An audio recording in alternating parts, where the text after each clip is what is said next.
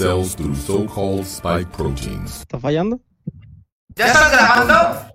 A Mundo Avisal. Mundo avisal.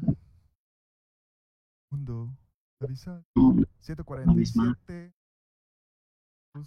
versus-. ¿Qué tal amigos de Mundo Avisal? Bienvenidos. a una edición Muy, muy especial. Estamos en Chicago y que están ahí mismo. Pórtense, por favor.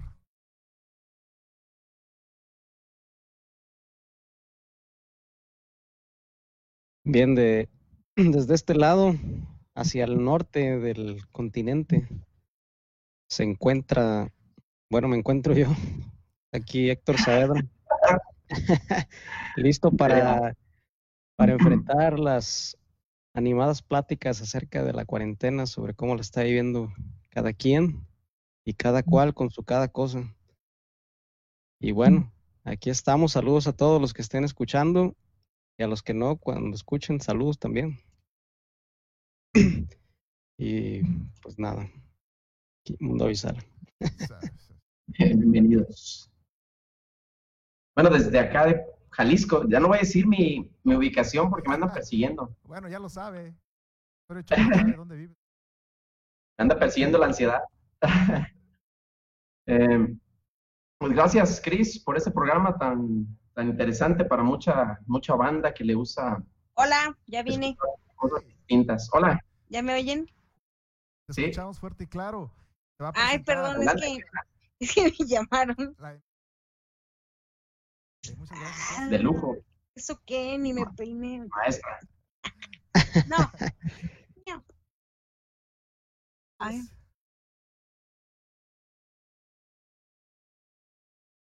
No, es muy importante este tipo de programas, Chris, porque hay muchas personas que ya están enfadadas de escuchar lo mismo, ¿no? A lo mejor nosotros tenemos algo que decir y si no tenemos nada, por lo menos nos divertimos un rato, ¿qué vamos a hacer? nos desahogamos. ¿Qué vamos a hacer? ¿Qué vamos a oír? Bueno, vamos ¿Van a cantar? Una cancino. Vamos Ah, a a- ver Nayarit. Como usted lo vio en televisión. Así como lo vio en YouTube, en radio. Así como la vio usted peinada. Igualita. Ahí me fusilé la imagen, a ver. Tazo, España. Hola, Cris. Buenas noches desde Tepic Centro, desde el corazón de Tepic, Nayarit.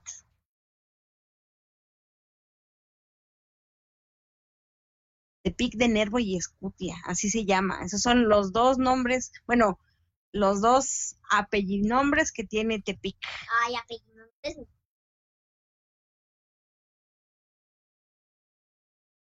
Directo.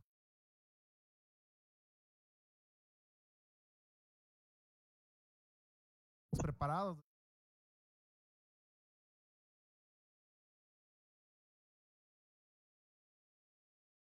Para Eso,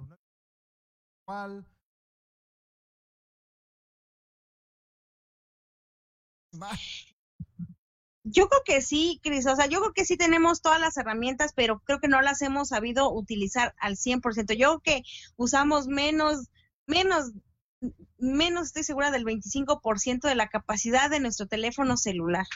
Solamente, supongo yo, bueno, y algunas cifras que ha dado el INEGI también en algún momento, que eh, el Instituto de Estadística de acá de, de México, en el que dice que la gente lo que más utiliza, por ejemplo, de su teléfono son aplicaciones para chatear y para utilizar redes sociales. O sea, dejamos atrás todo el potencial. Por ejemplo, gente como yo que hacemos radio, pues sí utilizamos aplicaciones para radio, pero aún así las aplicaciones para radio, por ejemplo, yo solo lo utilizo para cortar audios, o sea, no para producir, no para nada. Pero la capacidad del teléfono, imagínate, tienen foto, este, cámaras y algunas te ofrecen, eh, pues, herramientas impresionantes que te podrían salir fotografías profesionales, pero no las utilizamos y nada más con la configuración eh, de fábrica tomamos la foto, disparamos y punto y se acabó. Entonces, imagínate, si pudiéramos, si supiéramos utilizar al 100% la capacidad de nuestros dispositivos en los que nos conectamos todos los días, quizás ya hubiéramos llegado a esa era digital que se esperaba desde el 2000 y ahora tal vez pudiéramos ser un poco más supersónicos y quizá por eso también nos está agarrando desprevenidos pues esta cuestión del encierro. Se, le, llaman novedoso o la gente le dice novedoso al hecho de hacer trabajo en casa cuando muchas personas pues, la tienen que hacer, pero ahora como se ha generalizado, están descubriendo herramientas digitales que existen desde hace muchísimo tiempo, pero que las desconocíamos. Entonces es como muy chistoso llegar a un momento en el que nos rebasó la tecnología, no, la creó gente sí con muchísima capacidad y mucho intelecto, pero creo que no la hizo pensando en que personas comunes y corrientes como nosotros íbamos a agarrar nada más pues el dispositivo para chatear, mandar fotos y poner las fotos de nuestros bebés en las redes sociales. Ahorita que mencionas eso, solo aclárame una duda actualmente escucho en radio. ¿Por qué es tan chafa? Parece de programa, parece como acabó es Porfirio. Escucha arcaico. ¿Cuál es la razón?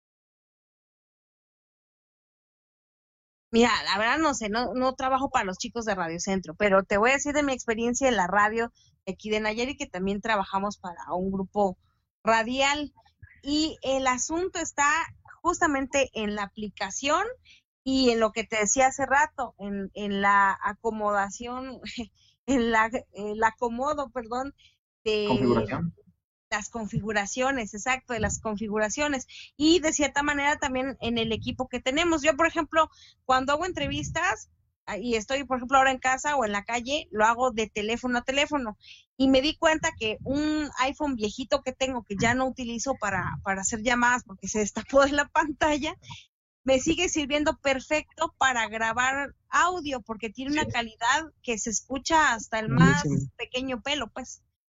Pero a la hora que yo tengo que cortar el audio, te decía, eh, solamente lo corto y lo guardo. Y muchas veces los compañeros reporteros no o reporteras no saben en qué calidad de audio, de hertz, en qué formato se guarda el audio y a veces si lo cambias de WAP a MP3 cambia ah, la diferencia es diferente la calidad del audio. Entonces, yo creo que se trata así de un asunto más técnico que de otra cuestión, de sapiencia, de conocimientos generales sobre las aplicaciones, Cris. Eso que comenta es interesante porque ella menciona la parte tecnológica, ¿no? La modernidad, dice que nos ha rebasado y sí, bastante. Yo también apostaría un poquito a esa parte que tenemos desde nacimiento, ¿no? Que es el pensamiento. Este, tenemos esa gran tecnología, pero a pesar de ello, eh, por ejemplo, nos presentan, yo me he puesto a observar Facebook en estos días con más atención, he visto mensajes, publicaciones, videos, y no sé, un video de dos minutos, le encuentro seis, siete falacias, así que te las disparan a quemarropa como, como si fuera una ametralladora. y veo los comentarios después, analizo cómo contesta la gente y veo que se tragan el anzuelo muy fácil, muchas personas. Digo, no tengo una estadística, un porcentaje, pero, o sea, la era tecnológica no nos asegura nada. Es, es una falacia incluso creer que la modernidad es mucho mejor que la vida antigua. Eh, no es ni cierto ni falso sí, pero quizás la, quizás la intención con la que se utilizan estas herramientas digitales para la comunicación, yo sí creo que nada más están pensadas, así en, al nivel al que las utilizamos la mayoría de las personas, creo que sí está pensada en el nivel entretenimiento, no en el nivel productividad. Entonces, si es nivel entretenimiento, también ya te puedes imaginar que es una especie de adoctrinamiento, de ideologización. Ay, perdón, estoy como conspirando un poquito, ¿va? Pero, pero puede ser por ahí. No, es, cierto. Fíjate que hay algo que, que concuerdo en lo que dicen ustedes y sin embargo, lo que dijo Jesse hace un ratito para llegar a lo que dijo Karina. Yo pienso que está desde el inicio que como la gente desde, desde algún tiempo le empezaron a, a, meter en la cabeza que la tecnología iba a venir a cambiarnos la vida. Pero no es así, o sea, la tecnología va a ser una herramienta, no es la que, no es, no es, como que te ibas a sentar a lo que hace la mayoría o hacemos, no sé, de repente. No te ibas a sentar a usar un teléfono de 30 mil pesos o miles de dólares, qué sé yo, y a, y a, ponerte a chatear con alguien, ¿no? A mensajearte y pensar que eso es lo que, que estás usando la tecnología al máximo y estás haciendo algo grandioso, como dice Karina, sin, sin rascarle, ¿no? Inclusive cuando vas a, a, tomarte una foto, que ya sea que salgas o estés en tu casa o la selfie, qué sé yo, no se detienen ni siquiera a moverle a, a, su teléfono y lo que hacen es mejor bajar una aplicación que les haga los filtros. En lugar de ellos manipular su, su, su imagen, eh, porque en realidad la tecnología avanza endemoniadamente. Como dices hace un ratito, eh, Karina, que tú capturas tu audio con un teléfono viejito que no te funciona por, porque tuvo un accidente, ¿no? Y, y ahí quedó, digamos. Entonces, yo pienso que probablemente la mayoría, la mayoría podría sobrevivir con un teléfono viejito haciendo lo que hace ahora, porque no lo, no lo utilizan. Se me hace curioso que la gente le ex, exija, este, no, no que no lo hagan, pero se me hace chistoso que exijan que los, sus teléfonos tengan más tecnología, que dejen uno viejito por uno de mejor tecnología cuando van a seguir haciendo lo mismo. O sea, que en realidad no, no lo necesitan para nada. ¿no? Eh, o Sí. sea, es- está, está desperdiciado en realidad y, y no es que la tecnología sea mala, sino que en realidad la gente no quiere, o sea, la gente se está haciendo floja, no quieren o no quieren mover ni un dedo ahora, para nada en lo absoluto. Yo creo que, que cuando dicen, ¿cuál es el fin último de la sociedad? Así como que, ah, es ser felices. eh, Yo creo que no, que más bien es un asunto de ser cómodos. Porque en realidad la tendencia de la tecnología es hacia la comodidad, no hacia la productividad. Y si es a la productividad, ha de ser en mucho menor per- porcentaje per- pensado para determinados sectores. O sea, no creo que hayan pensado hacer un teléfono celular, no sé, un iPhone 11, por ejemplo, para una chavita de secundaria, que lo único que va a hacer es tomarse selfies, mandarlos con sus amigas y punto y se acabó. O sea, no creo que sea como, ah, vamos a hacer nuestro mercado este. O sea, no pienso que sea así y más bien sí creo que es ese asunto de, pues el que lo adquiera ya estuvo, le va a generar comodidad, pero nada más. Y la tecnología es lo que creo yo que ha estado haciendo, ¿no? Facilitarnos la vida, pero convertirnos en, en autómatas. También eh, hay que agregar otra cuestión. Sí, sí, Sí. escuchamos. Eh, también hay que agregar otra cuestión. Y es el, el hecho de que los clickbaits, famosísimos casos, y haces un periodismo de investigación, chido y todo. Sin embargo, como no se ve, tienes que hacer un clickbait, una fake news, traiga a la bandera, ¿no?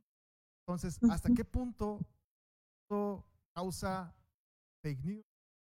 No use las tecnologías, no importa la tecnología, sino lo que importa es dar o apuntalar cuál idea. Sí, lo que pasa es que, mira, a veces no es tan complicado.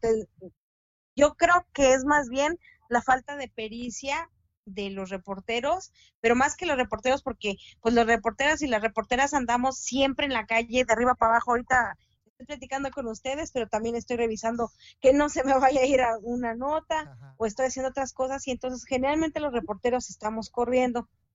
Y se supone que los editores deberían ser ese filtro que conociera bien a la nota para saber exactamente qué arista darle o qué enfoque darle para que fuera pegajoso, por así decirlo, entre las personas.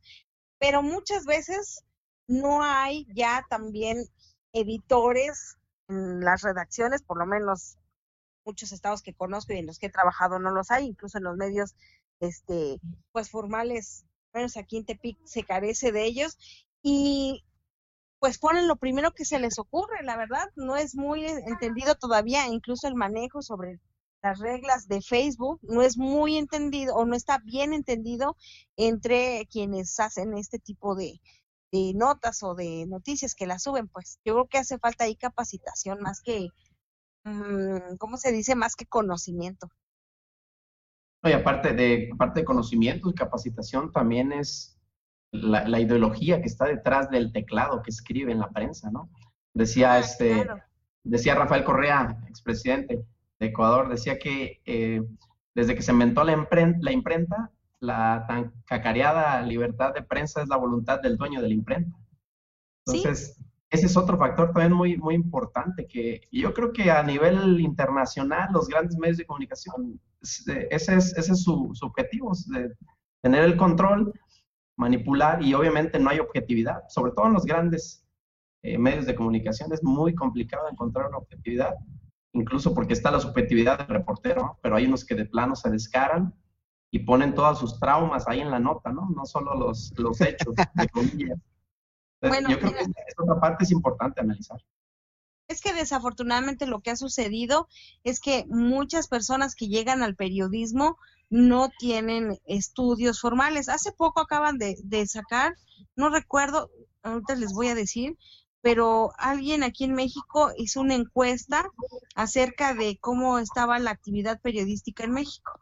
Y entonces en esas encuestas que hicieron y las conclusiones a las que llegaron, pues revelaba que no había, o sea, no, no todos los periodistas tenían eh, primero educación formal en cuanto a comunicación o periodismo y luego que tampoco tenían como eh, la oportunidad, digamos, debido a los salarios tan bajos que Sí. también existían dentro de, de los sectores. Pues entonces muchas veces, por ejemplo, te doy un ejemplo, en la zona serrana de Nayarit, donde vive muy poca gente, pero también es una de las zonas más marginadas.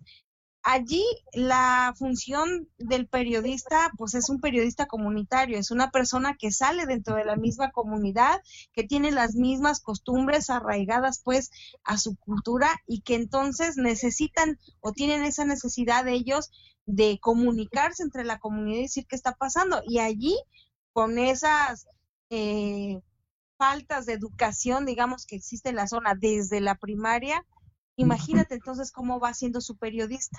Y lo mismo pasa en las comunidades urbanas entonces.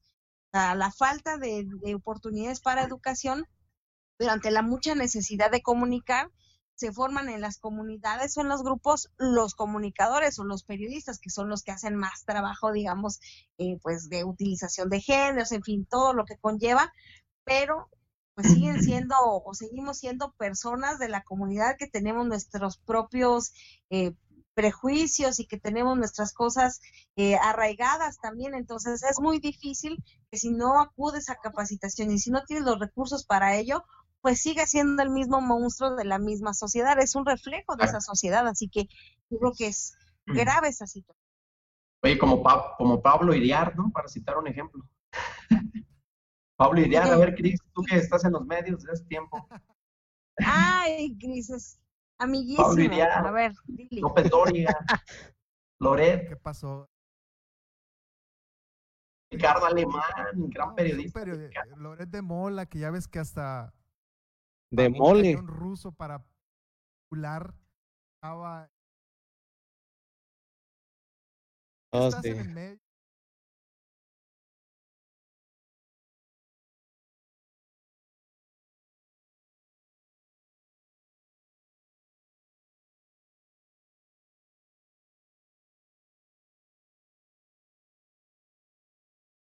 Entonces,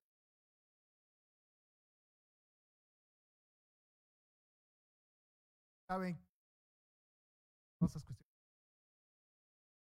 Sí, bueno, sí se, se nota una especie de, de- Sí, es que es como muy complicado porque perro no come perro.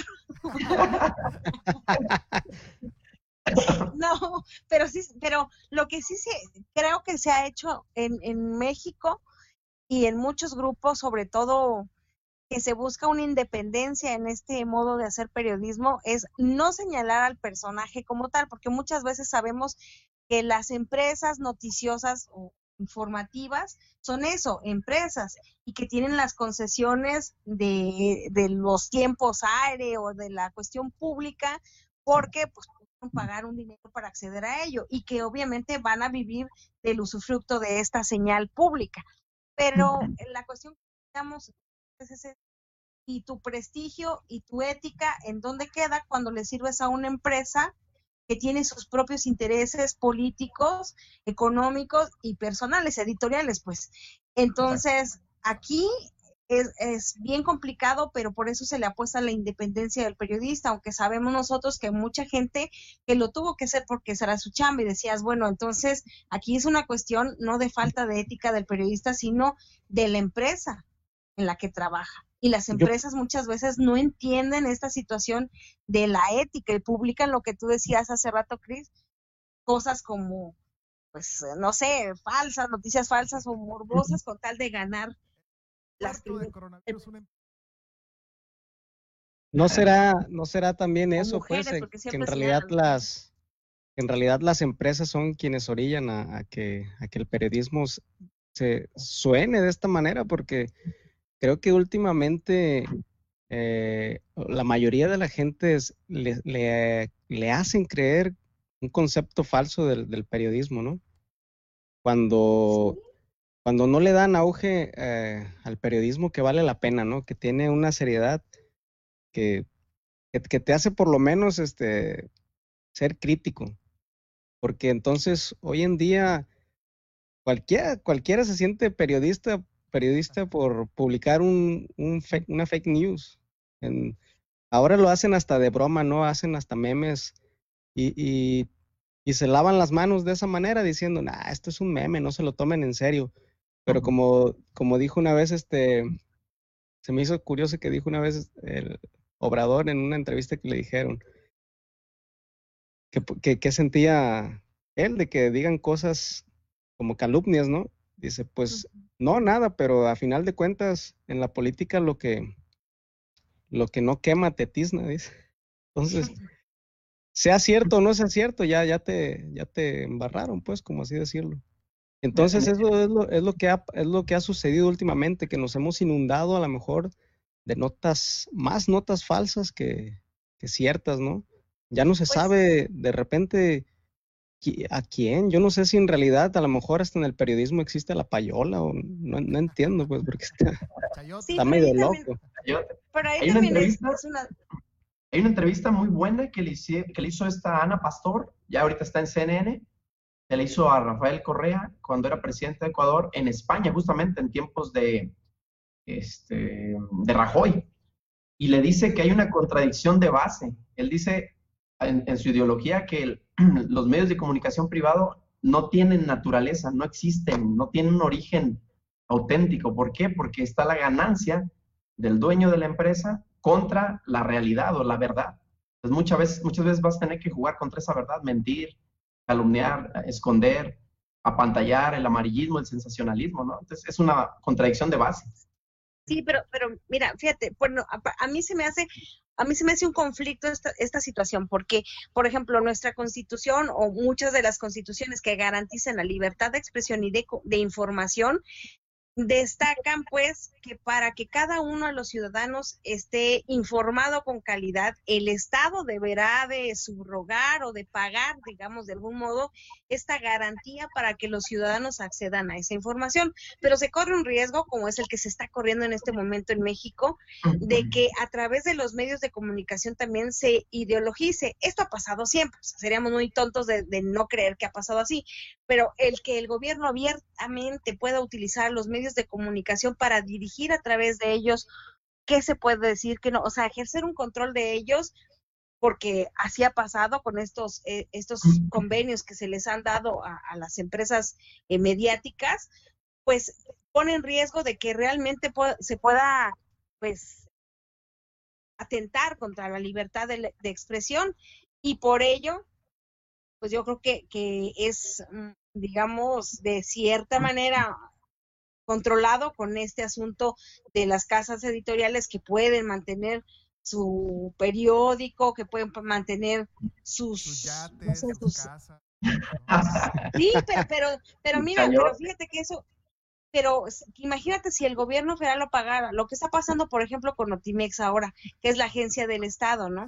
Cuando yo trabajé con ellos, pues a mí se me hacía, me, tocó un periodo que por lo menos yo puedo decir que, teníamos muchas cosas eh, en común. Me tocó trabajar con Hugo, Hugo Galván y la verdad era como ¿qué, pro- qué me propones como periodista para trabajar esta información a la que deben de acceder todos los mexicanos? Y ahora vemos, por ejemplo, con San Juana, la bronca que tiene con los Martínez. reporteros, el, el asunto que tiene contra quien habla mal del presidente o cosas así, que no necesariamente tiene que ser que hable mal o que hablen bien del presidente, sino que no es la vocería, a ellos no les correspondería la defensa del gobierno, sino simplemente dar a conocer la información y se supondría pues que no tendría que ser con ningún tipo de sesgo porque lo escuchamos o, o vivimos de esos medios de comunicación eh, pública, pues gente que estamos de acuerdo con el gobierno, gente que estamos en desacuerdo con el gobierno, o sea, sería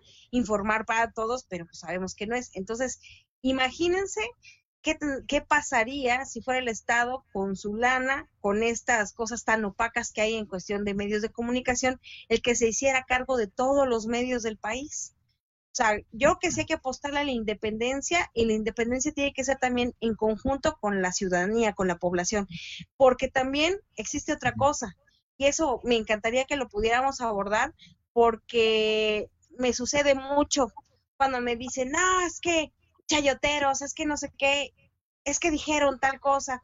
Y a veces me, me da risa porque digo, las personas lo que menos saben es lo que tenemos que hacer a veces para conseguir una nota, lo que menos saben es cómo se construye una nota, lo que menos les interesa es leer la nota porque a veces solo se quedan con los encabezados, que es un concepto, y no leen lo demás. Entonces, tenemos ciudadanos mal educados para acercarse a los medios de comunicación, Así es. mal informados para poder atender las necesidades o exigirle un medio de comunicación que tener y sobre todo muy, eh, ¿cómo se dice? Malogrados en cuanto a, a- a querer fomentar también el periodismo libre. La gente no le apuesta, no contribuye al periodismo libre independiente. Eso es lo malo. Pues es que también, también es parte del- de, lo que, a lo- quizá de lo que mencionábamos hace un momento, no me acuerdo si antes de comenzar, de, de la flojera, ¿no? De la gente, de las comodidades. A veces no quieren, este, no quieren leer, no quieren, este, no quieren investigar, no, no, no quieren nada. Entonces, las notas amarillas, pues, les llaman más la atención y eso es lo, es lo que quieren. Les interesa algo, algo que les, que les, que les mueva, porque están tan, estamos, estamos tan acostumbrados a, que sucedan cosas ya medias locas que necesitamos notas amarillas o necesita la gente notas amarillas para que les llame la atención y, y- y se detengan a leer un poquito. Porque si es algo tranquilo, incluso probablemente la gente dejó de conocer palabras, como empezaron a chatear escribiendo todo mal, ahora todo hasta hablan mal y cuando les pones una palabra extraña ya no, ya no, ya no van a leer, porque no van a querer investigar qué significa esa palabra. Y, y Eso es desde ahí, cierto. pues, Eso ya es cierto, Cuando yo era chiquita, mi abuelita nos hacía recortar en el periódico, cuando habían más periódicos impresos, las palabras que se nos hicieran raras. Y por cada, por cada palabra rara que recortáramos en el día, yo supongo que nos ponía a hacer porque le caíamos mal o algo así. Decía, a ver, ¿con qué te tengo esto? Y nos daban los periódicos y como que, órale, recor- el que junte más palabras raras, a ese les doy, no sé, nos daban turrones o mi abuelita era muy de, de cocina todavía tradicional, o nos daban Un ron que les dieran. galletas, turrones, no sé cómo les Oh, oh. salud. rones, ¿no? Salud, Salud, el tuyo y el tuyo. Salud. Y así era, pues, y aprender cosas de los periódicos, pero ahora tú vas a los periódicos y lo que menos quieres aprender de ellos, ¿qué les recortas? Es- exacto. Tienes toda la razón. Una cuestión. Antes, creo que periódico vi- clasificado a más o Kinder antes, ¿no? Donde pones la canción. Varios. Creo que es el pues. Ahora, ¿cómo se mantiene un periódico? TV.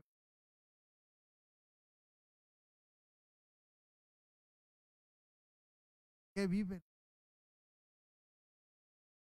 Comercial. Y esos secretos no te los vengo manejando porque los usan muy allá en las direcciones. Pero pues, es que, mira, Cris, esas, de- o sea, muchas veces las reporteras o los reporteros, más las reporteras, desconocemos completamente el asunto de, lo, de los, las transacciones económicas, ¿verdad? Pero sí creo que cambiaron muchos, muchos medios y que tienen que experimentar ahora lo que va a suceder. Por lo menos aquí en el estado, te puedo decir que la mayoría vive de lo que tienen como convenio con las autoridades, con los sindicatos, en fin. Sí, sí, con, con viven de impuestos.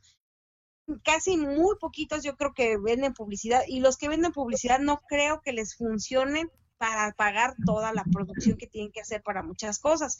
Algunos quizás sí, pero no creo que todos y lo que finalmente pues tienen que empezar a pensar y yo a partir de esta pandemia también porque imagínate todo está paralizado económicamente en estos momentos qué tienen que hacer para seguir ganando dinero los medios de comunicación a partir de esta pandemia tienen que replantearlo porque además la gente se va a dar cuenta que lo y, lo que está sucediendo es que la gente se está informando a través de las redes sociales. Mal en muchos casos, pero se está informando a través de redes sociales. Los medios le están apostando a sus sitios digitales, pero continúan con las mismas prácticas malas y buenas, en algunos casos de sus, de sus impresos, se las trajeron a la versión digital. Entonces, conforme vayan pasando, no sé, incluso esas eh, oleadas de, de cosas buenas que vienen de otros países, pues la gente también se va a dar cuenta que los medios tradicionales tienen que desaparecer no porque sea así, o sea, no es porque ah, que desaparezcan, sino porque es una modificación natural y la oferta tiene que cambiar. Sí, y, aparte, pues, por ejemplo, la, la, simple y sencilla razón de que hoy en día yo creo que es raro quien, quien este, se siente o, o esté parado viendo la tele, como sea, pero que esté viendo la tele y, esté cambiando a ver qué hay en la tele. O sea, ya cada, ya los que encienden la tele es porque van a ver Netflix o, alguna película que rentaron o qué sé yo, no sé. O sea, ya, lo, ya la encienden la tele con algo en específico, no para ver qué hay. Y antes, por ejemplo, bueno, a mí me tocó que las televisiones todavía tenían la, la rueda acá que tronaba cada que le cambiabas de canal. No me acuerdo cómo se llama, como una perilla, pues. Entonces le cambiabas y a ver qué te encontrabas, a ver qué programación había. Y era e, eso era antes, ¿no? Pero hoy ya no, entonces los medios ya no pueden funcionar de esa, manera, de esa manera. Entonces tienen que evolucionar. ¿Cómo dices? por, la oferta, por la oferta, porque también ya son muchos medios y la gente también ya está cansada de ver noticieros, porque aquí, por ejemplo, te hablo desde donde yo estoy en el estado, porque a nivel nacional, por ejemplo, veo al, a los colaboradores de varios medios nacionales donde, donde colaboro, valga la redundancia, y sí, aunque tienen, aunque tienen la misma, la, la misma nota, por así decirlo, porque es la nota, cada uno busca imprimirle su sello en particular o agregarle información extra. Pero, por ejemplo, yo trabajo aquí en el estado también en medios locales y lo que pasa es que los las mismas notas que reportean en el mismo lugar, cinco o seis, es lo que vas a encontrar de la misma manera en los cinco o seis medios al otro día o al ratito. O sea, con que veas uno ya sabes lo que van a decir todos. Entonces, el reportero y las reporteras ya no buscamos también imprimirle ese extra a la nota y muy pocos hacen investigación y la verdad es que también hacer investigación en México es caro, es peligroso y la verdad a veces te cuestionas si vale la pena, porque la impunidad también no te permite que exista una conclusión. A veces hay periodistas en México que han entregado verdaderas investigaciones para echar a la cárcel y llevarse directo al bote y abonar a las investigaciones que hacen las autoridades en contra de personas que han cometido actos de corrupción y no pasa nada. Entonces, yo que en los estados es más difícil pues que la gente quiera hacer otra cosa o, presentar otro tipo de periodismo, innovar en esa cuestión de periodismo, porque pues sinceramente con sacarlo diario y para comer, pues ya se hizo.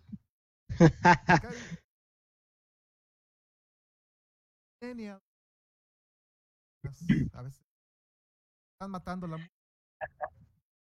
también. Para hacer una investigación tardas años pagar no explicación clickbait, ¿no?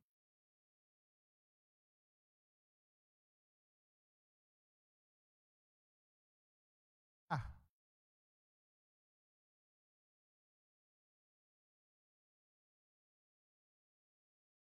Tan banales como hablar de la boda del hijo. Watergate. Está acabando, los acabando, pasando. Pues no sé si los millennials se estén acabando con algo o están modificando más bien conforme lo que necesita su generación, porque nosotros ya vamos de salida, Cris. Ya nuestra generación hizo lo que tenía que hacer, es cierto. Dicen, O Aguas. sea, ya, no, ya no somos tan los líderes, ve a los líderes de información quiénes son. Pero esto es, Ay, no, es un pero pues, problema. Chumel, Ah, bueno, pero Chumel, ¿quién es? Chumel, a Chumel lo ven los millennials. Bueno, o sea, Tiene el su coronavirus es público. famoso, no Y el coronavirus tiene su público definido y son los adultos mayores principalmente. La verdad. Así Sí, es sí. esto también. Entonces, yo creo, no, yo creo que están modificando más bien la forma en cómo hacen las cosas y lo mismo, y son un reflejo de la sociedad. En algún momento yo siento que en alguna década, no sé si los 80, los 90 para acá, ha sido una degradación social de verdad brutal y es el reflejo de los jóvenes. Aunque te he de decir que esta nueva, nueva generación de chavitos que tienen ahora cinco o seis años, de verdad a veces son mucho más conscientes o, o, o quizá los que tienen, no sé, 12, 15 años también son personas que tienen otro tipo de idea del mundo, son más cuidadosos, como les ha tocado vivir todas estas crisis, en crisis en las que ya estamos en los últimos, no sé, 5 o 10 años, pues ha pensado o ha modificado su, su pensamiento. Pero imagínate los chavitos, por ejemplo, del, del 2000, por ejemplo, no, no habían tantas preocupaciones y era más esperanzador, cuando menos en el discurso, lo que les iba a pasar. Pero los que están ahora creciendo, por ejemplo, los, los chicos como mi hijo están viviendo ya de la degradación total, de la que escucha solo en noticias que en Tamaulipas encontraron a no sé cuántas personas en una fosa, que ya detuvieron a otra, que ya hay un enfrentamiento en tal lugar, que ya se llevaron a tal niña, que ya mataron a tal niño.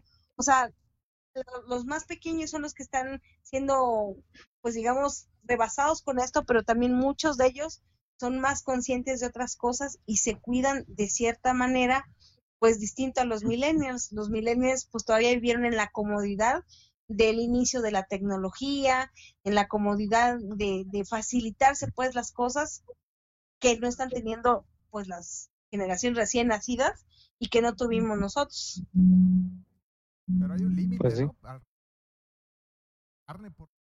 Pero ¿quién se los va a poner? Yo, especie de...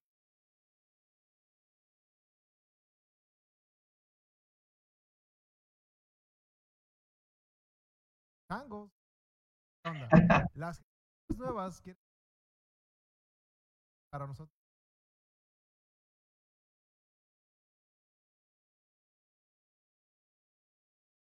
Pero ¿quién se los va a poner, Cris? Muchas veces estos jóvenes vienen de familias desintegradas o de familias que también eh, pensaron en que las extremas libertades pues son lo mejor y en el que a veces los derechos humanos son, pues no sé, son extralimitaciones, porque aunque te digan, o sea, yo entiendo esto, cuando te dicen eh, los reos o las personas privadas de su libertad por cuestiones judiciales eh, tienen libertades, tienen, perdón, tienen garantías individuales, hay que respetar los derechos humanos.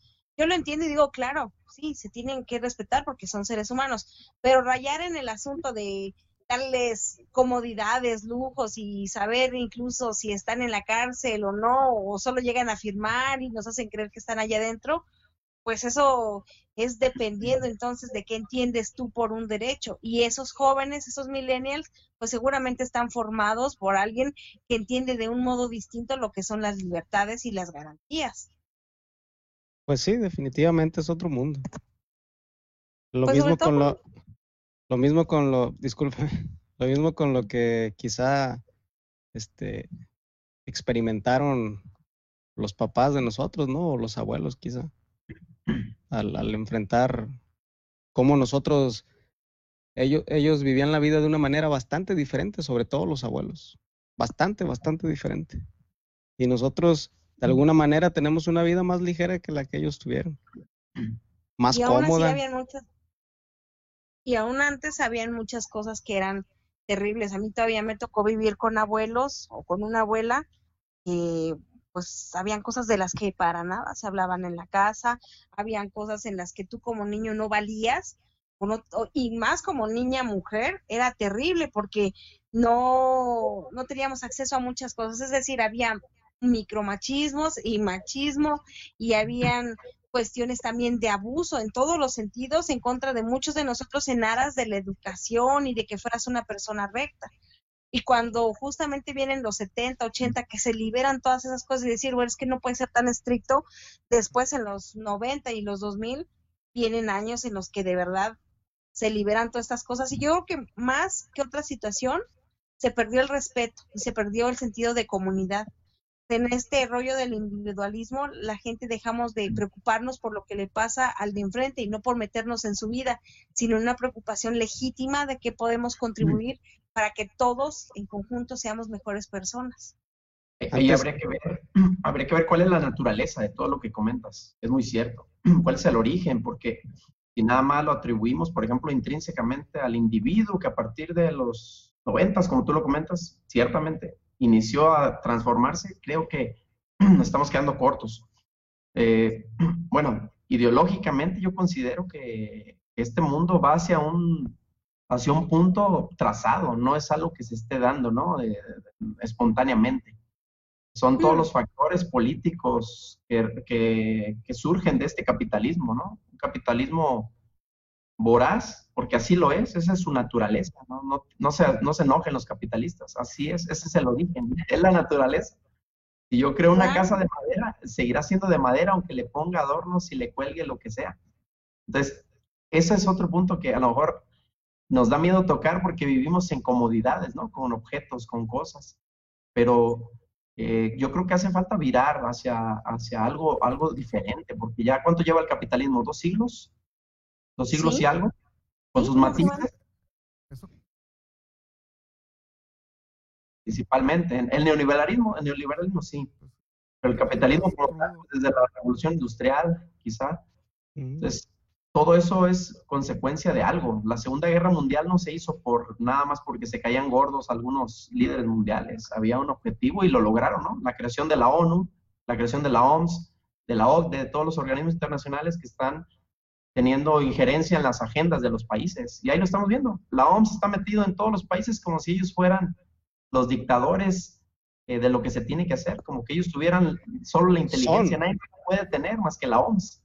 Y ahí está la OMS diciendo qué se tiene que hacer con el coronavirus. la OMS.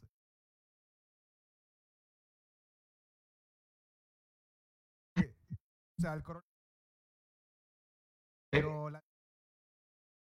Ah. sí, para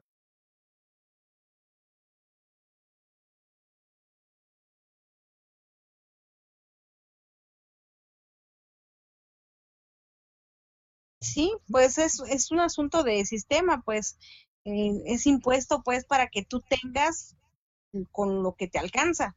Y si quieres tener más, pues someterte a las reglas económicas que hay en el momento. O sea, el que más tiene es el que más capacidad de adquisición tiene, pues.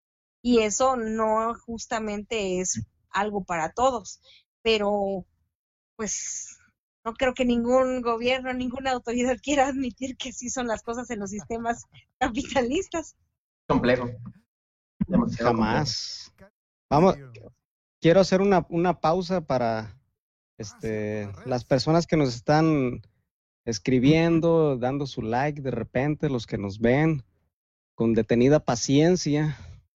Este, gracias por escucharnos ahí. Un saludo al Fausto Chitica de Guadalajara. complejo. Saludos. Saludos a Gretchen León.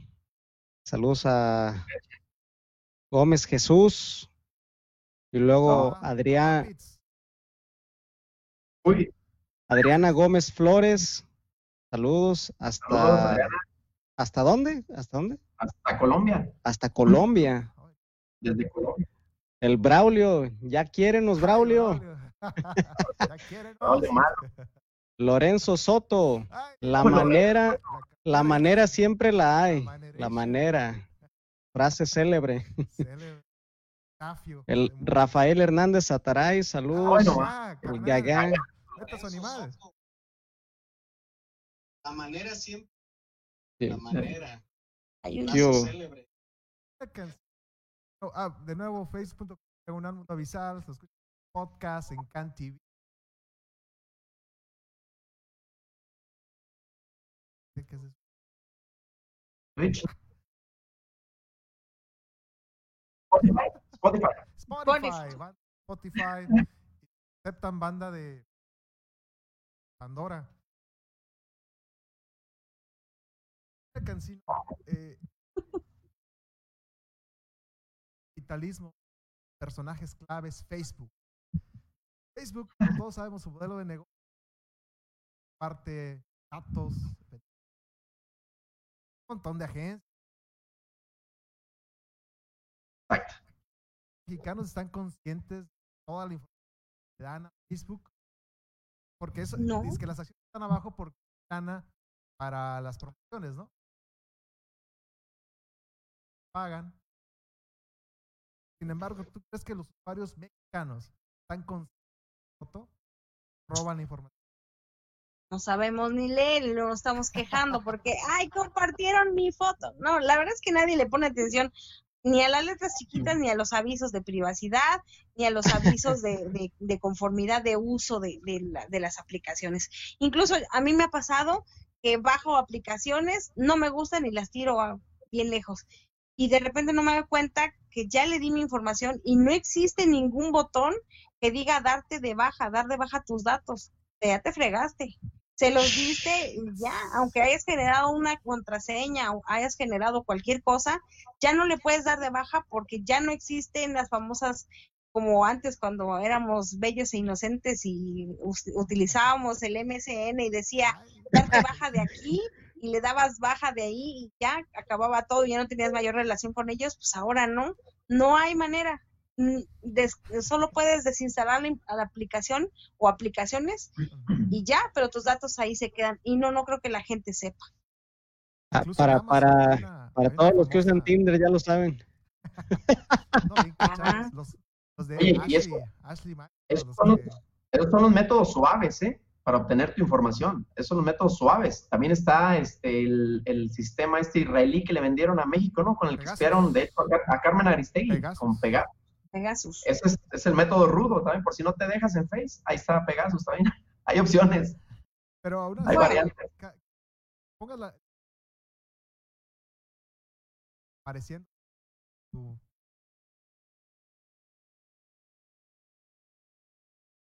imprimieron todo lo leas y está un caso específico base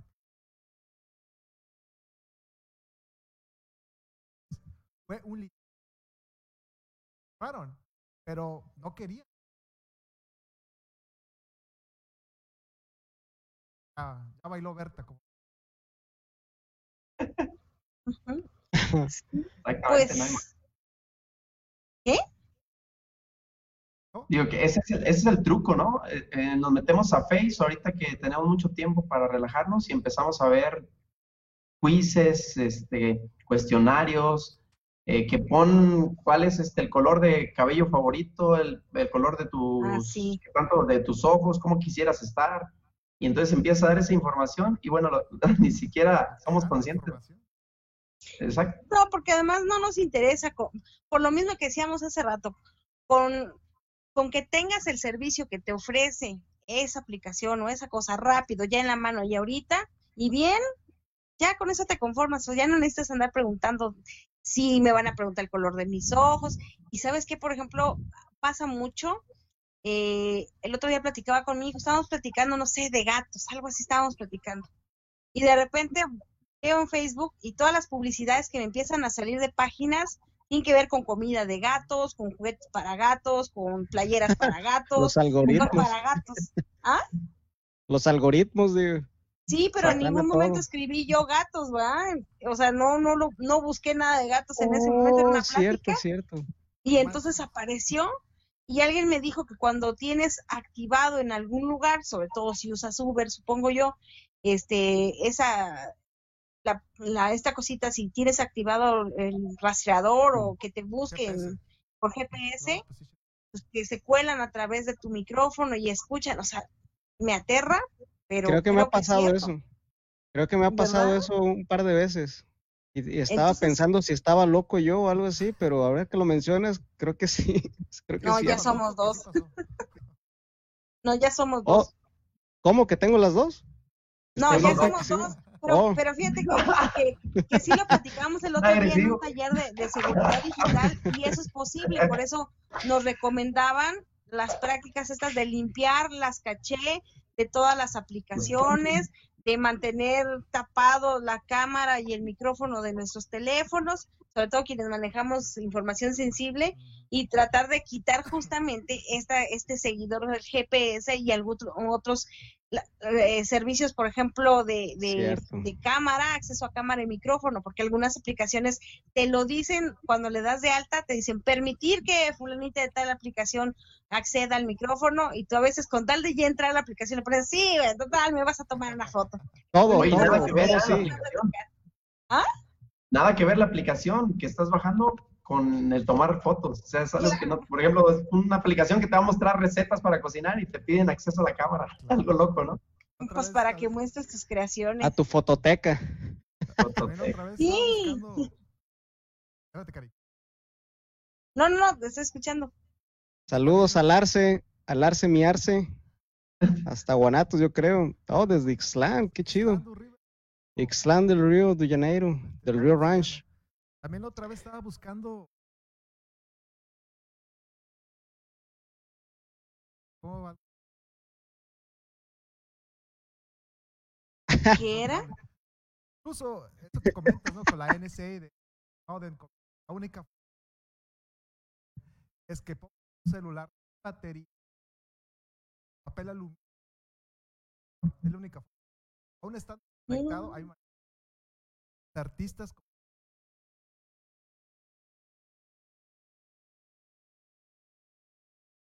cámaras, y- pero Un analógico. An- análogos. la manera. Siempre la hay. Frase célebre de Sotillo. ¿La manera? Saludos a todos los que. Saludos a. Muro. A Muro que dice que está vetado por el tirano. Contratado ya. Ustedes estaban vetando gente y luego la libertad de expresión, no. Saludos a Oscar reportes. Villanueva también. No, no estamos vetando. No, él solo se ve. Tarde. No, es que, es que en realidad se llama Alberto. Alberto Muro, por eso Alberto está el veto. Por eso tiene el veto. Así. Alberto D'Alessio. Mentiras. Ese es el corrido, el corrido de nuestro amigo. Muy. Pues digas, por- ahora. Karina, quería. Bueno, ¿y cómo lo corto? Hay un. App, Asset. Play. Participación pública. Pasó al doctor Mayo. Flores. Ah, sí. Sí. Eh, ¿Crees que vamos de mal en peor? ¿Crees que.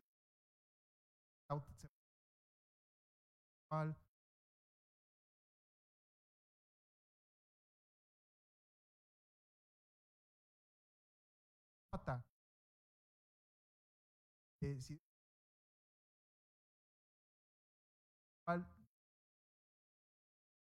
pagar la intención está hecha de la expresión. ¿Crees que va a pasar o plomo en lugar de plata? Es que ha estado pasando toda la vida, Cris. La verdad no es un asunto nuevo. Le habrán puesto actualmente un nombre rimbombante, pero en realidad esto ha pasado todo el tiempo. O sea, eh, yo creo que México es el claro ejemplo de que esto sucede. Mira, hace poco aquí en Nayarit eh, hubo la derogación de algunos delitos, si no mal recuerdo y con temor de equivocarme, eh, injurias, amenazas y no me acuerdo cuáles otros otros delitos, delitos contra el honor. no, delitos contra el honor. Entonces se quitaron porque generalmente quienes denunciaban eran a periodistas, porque está jugando con mi honor. O sea, tú decías, es que, no sé, el diputado fulanito de tal, este, dijo que las mujeres son X cosa, ¿no? Y entonces se sentía ofendido el, el diputado porque tú decías que él dijo que las mujeres eran tal cosa. Y les pues, si tú lo dijiste, o sea, lo tengo grabado. Sí, pero mi honor, no tenías por qué publicarlo. Y llegaban y demandaban a la Mm. gente, ¿no?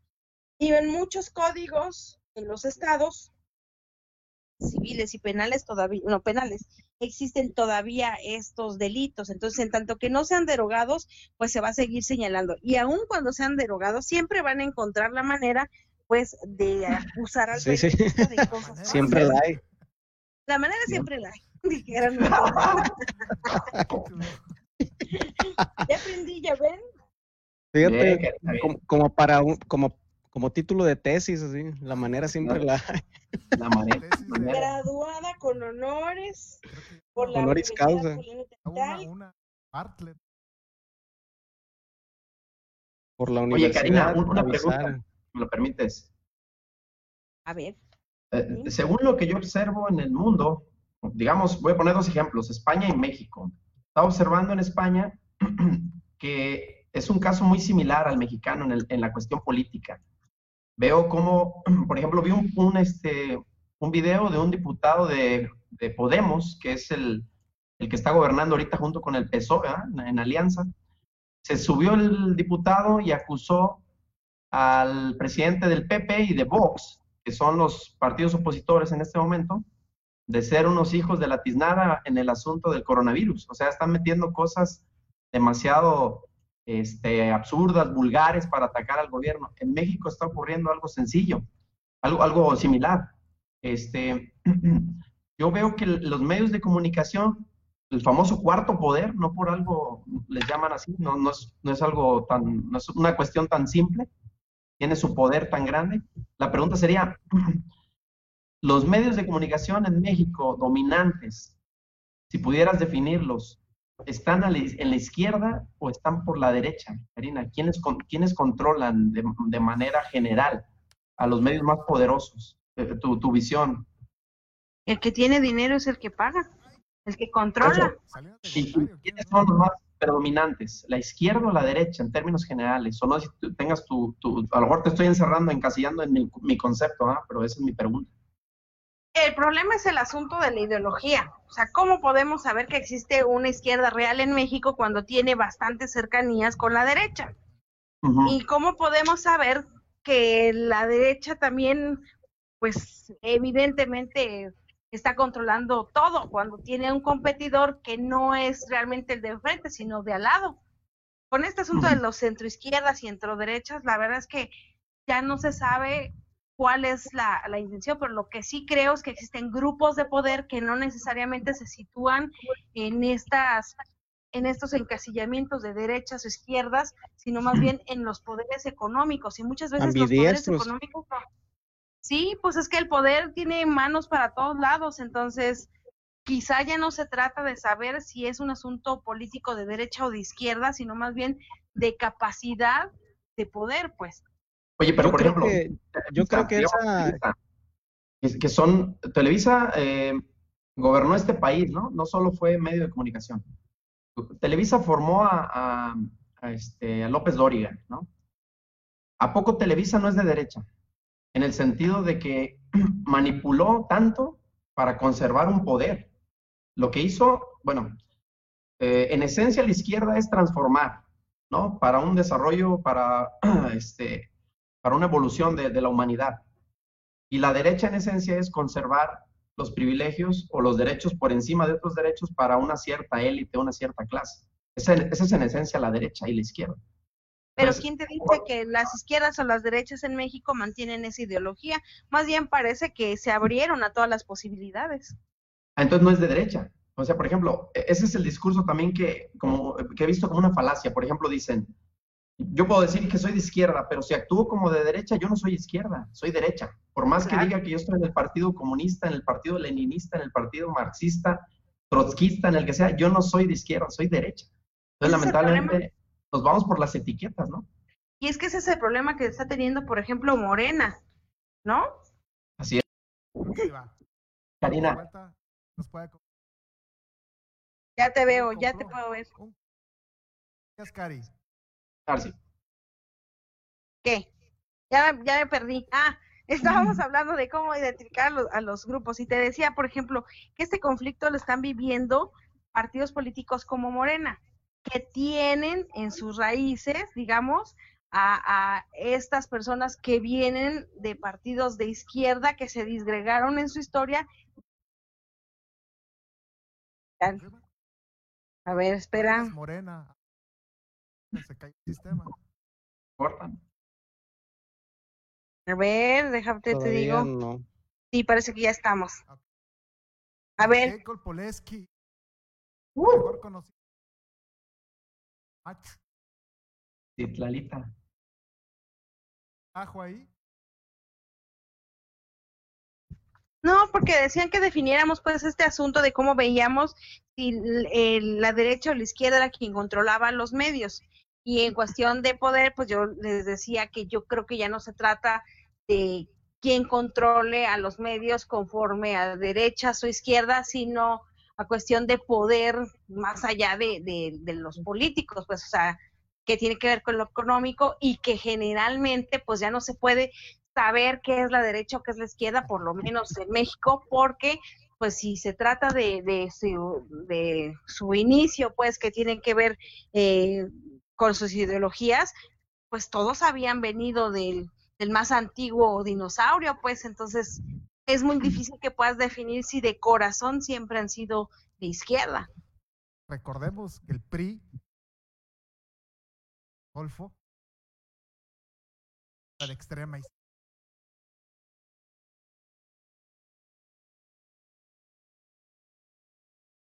Karina, aquí en el Gabacho, Gabacho, tú sabes que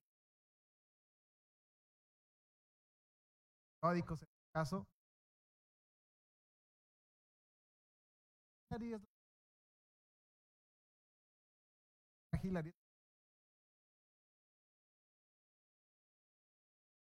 propaganda. En México debería, vamos. Eh, los periodistas, estaba, deberían decir, ah, ah, creemos que la mejor Andrés Manuel. Sin embargo, pues ser crítico. Medios mexicanos parados para allá. Mm, No, bueno, yo creo que los medios de comunicación en México están preparados conforme a lo que quieran estar preparados. Y supongo que para el tipo de sistema y poder que tenemos en nuestro país, eh, decir a quién le vas es muy peligroso, ¿no? O sea, no creo ¿Por qué que ningún periodista lo haga. Pero, porque te porque no te va- persiguen. no, pero, pero además porque no, como periodista no estás obligado. Per se, a medio. posicionamiento o una declaración que favorezca a alguien, eso evidentemente te etiqueta en una situación un poco. ¿Me escuchan? Ya, ya te escucho. Están censurando. Ahí está. Ya. No, pues es que lo que yo creo es que los periodistas tendríamos más bien que seguir en esta misma ruta de la imparcialidad, porque hacer periodismo se trata de eso, de, eh, de estar en, de mostrar más bien lo que los demás no quieren que conozcas o lo que la gente en el poder no quiere que conozcas. Y la gente en el, en el poder puede tener la etiqueta, no sé si la ideología o la acción, de izquierda o derecha, pero tú como periodista deberías de concentrarte en trabajar temas que le interesen a la sociedad y descubrir esas cosas que le benefician o que le afectan. No siempre ser catastrofista seguramente, pero desafortunadamente en países de Latinoamérica y principalmente en México, la corrupción y la impunidad están a la orden del día y lo único que puede hacer un periodista es colocarse del lado de la verdad. Pues sí. El, el fact check, ¿no? Eh, uno de los argumentos más fuertes fue Maya, ya que todo, que quería eléctrico, que carros eléctricos, más eléctricas, electricidad, ¿no?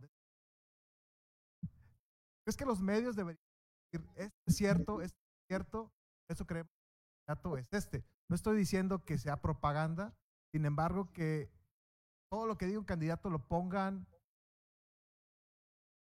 ciertos Sin embargo, creemos que está loco.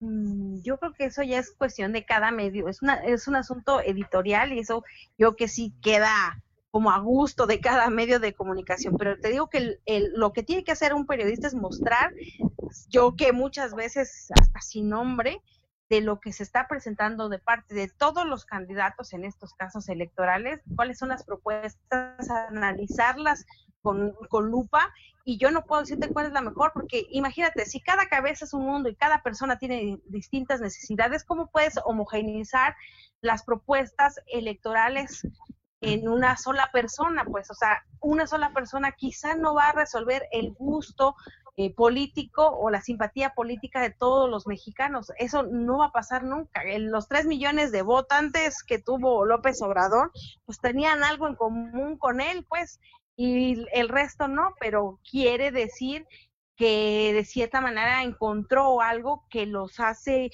tener pues características o elecciones comunes, pero no quiere decir que le hayas, les haya satisfacido en el 100% de lo que necesitaban o lo que querían. Tan es así que el resto de los no votantes, pues también siendo mexicanos, pensaron que no era una buena opción. Eso yo que no se puede ser total el, el apoyo a nadie ni puedes decir abiertamente como periodista esto porque justamente hay personas que no piensan como tú. Y a lo mejor, a lo mejor no les compete. Porque sí, yo pienso que, No, creo bueno, eh, eh, la- en, en mi manera de pensar, ¿verdad? no quiere decir que, que yo tengo la razón. No, no, no estoy diciendo tampoco que lo que yo digo es lo que tiene que hacer.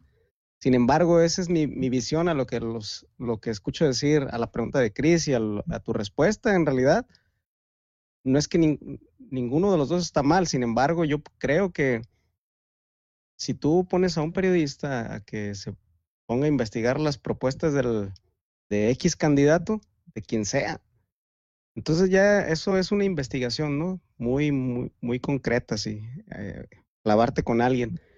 Pero aparte de, puede suceder eso que dices tú, que ni modo que la gente le crea a una sola persona, ¿no? Esté esperanzada, o sea, a, a mí me gustaría que el periodismo te haga ser crítico, que te induzca al pensamiento, no, no a que esperes a que el periodismo, el periodismo te resuelva las cosas. Porque entonces, ¿de qué se trata? Pues Bueno, se trata de que la gente piense. ¿Cómo dices?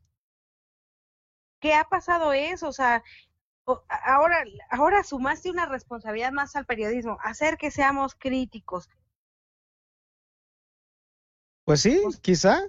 O sea, Eh, la y verdad, la manera, y la que manera, tú pienses del mundo no tiene que ver solo con el periodismo, sino de qué te estás alimentando de información. Pues lo que pasa es que yo pienso que la manera en que, en que haces crítico a la persona es darle información, o sea, no, no una información específica, la que tú, la que el periodi- la que el periodista necesite dar, que sea, y Pero que el no periodista sea, la que sea, que sea responsable nada más de su nota, de lo que tiene que ser, que sea sincero con él, y esa es, esa es la mejor manera. O sea, que no se dedique a hacer una fake news.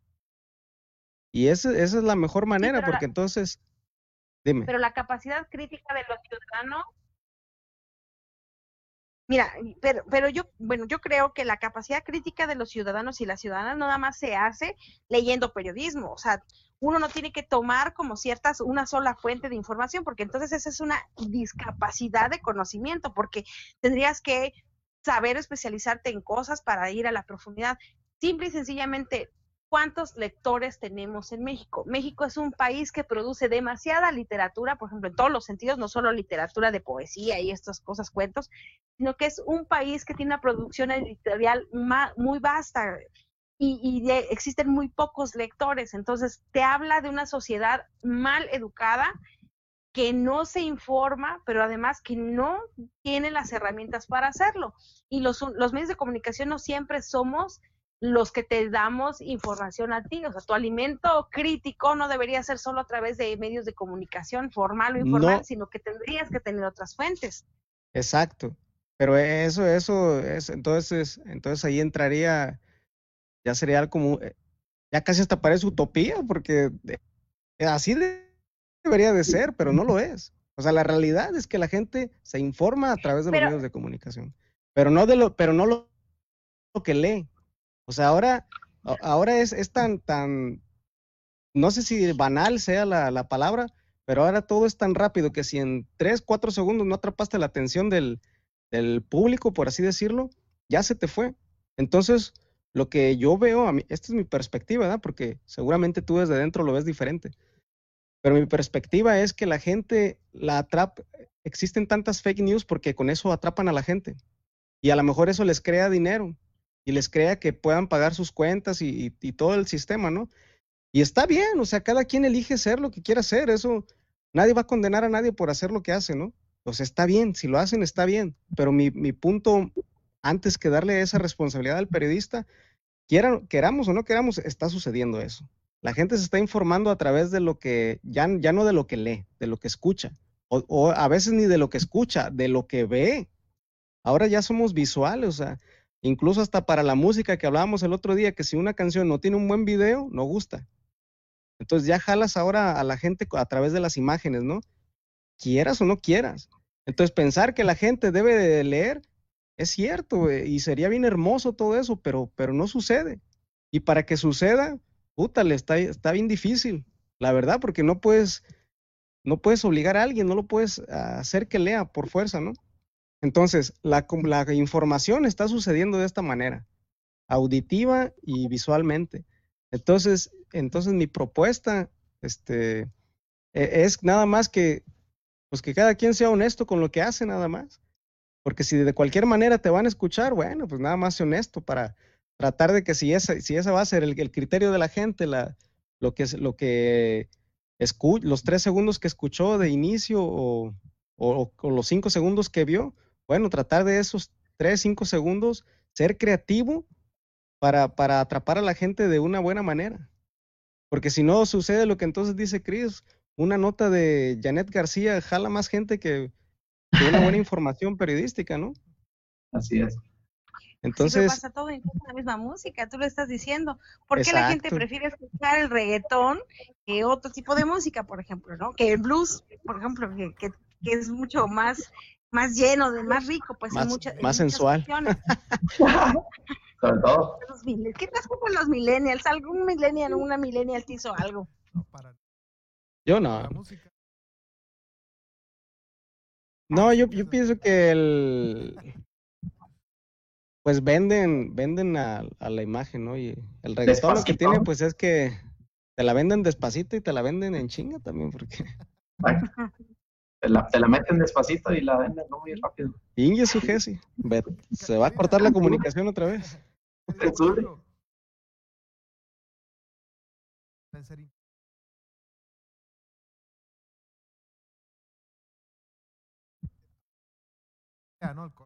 Se muere ansias. O sea, bien.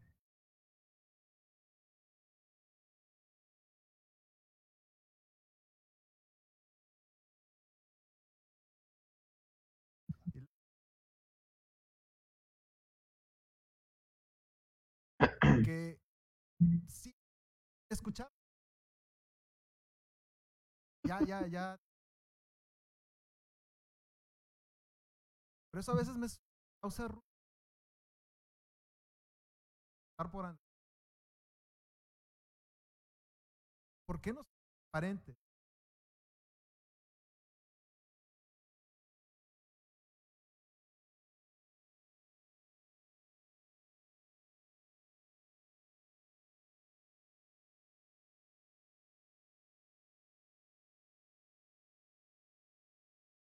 pasa eso? El interés que hay detrás. ¿Quién controla los pero- medios? Sí, es lo que hablamos, el asunto del poder detrás de los medios, pero además también es un asunto de ética profesional Exacto. particular, ¿no? ¿No? O sea, y ahí la libertad de expresión también te permite eso, o sea, es que el- la libertad de expresión no siempre quiere decir que sea algo con lo que todos estemos de acuerdo. Y justamente ese es el chiste de la libertad de expresión, dar a conocer otro punto de vista que a lo mejor no concuerdas completamente con esa persona o con esa opinión o con eso que se está diciendo, pero pues también tiene el derecho de, de coexistir junto con tus ideas, pues, y Claro. mucho más, o sea, a lo mejor dentro de lo que dice o expone en su teoría, a lo mejor tiene argumentos que tú no has visto y que pueden ser reales, o sea, y, y, eh, y si no te los dice alguien más, entonces jamás los vas a conocer. Yo creo que lo rico de la libertad de expresión es eso, pero además el asunto de, de, de también aprender a ver las cosas de un modo distinto que te permita aceptar que existen personas que piensan distinto a ti y que puedas conocer lo que están diciendo. Yo creo que eso es muy difícil para muchas personas, ¿no? No nos, no nos gusta y nos cuesta mucho trabajo que alguien pues nos contradiga. Entonces yo creo que lo, lo más difícil es aprender a ser tolerantes y lo más difícil es aprender a escuchar argumentos, porque puede ser que no nos guste, pero no quiere decir que esté necesariamente mal, ¿no? Sí, el, pues el sí. tema que tú manejas es muy interesante porque, bueno, yo, yo he escuchado muchas veces ese tema de la libertad de expresión, sobre todo la, flas- la frase, se me hace ya demasiado a veces cliché.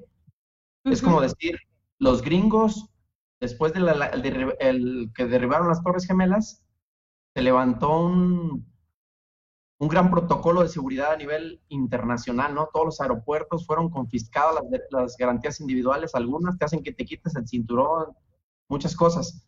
Y en el tema, en el tema de la libertad de expresión es similar. Eh, es como decir en la, en la Edad Media, en nombre de Dios vamos a matar, ¿no? En nombre de la libertad todo está permitido, todo está permitido, la libertad de expresión no la pueden detener y son pregonadores. No lo digo por ti, lo digo por los grandes medios de comunicación. Tú lo manejaste a lo mejor a nivel sociedad. Cuando platico cuando, con alguien que es mi patrón, es mi amigo, es el de la tienda, digamos que hasta ahí está bien, pero cuando le das esa gran libertad de expresión a los grandes medios, ocurren cosas como las que ocurren en México, ¿no? Que los fake news, las, las grandes mentiras no tienen ninguna consecuencia.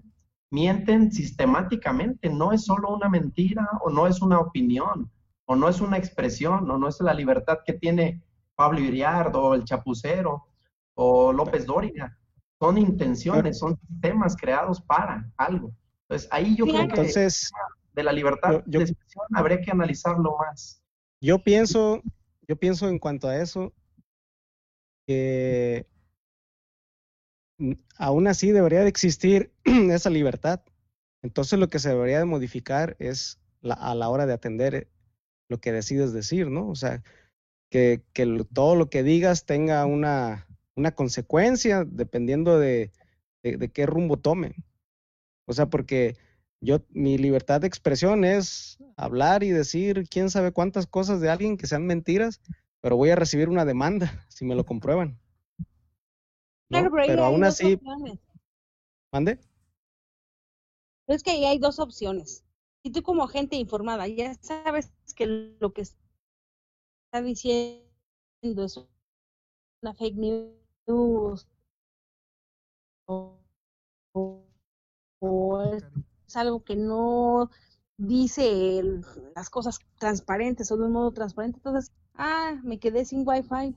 Eso es, lo- eso es lo que pasa. Pero ¿A ¿cómo, distingue fake news? Real news. Investigando. Mm, bueno, sí, leyendo. Mira, video al que- Broma, broma.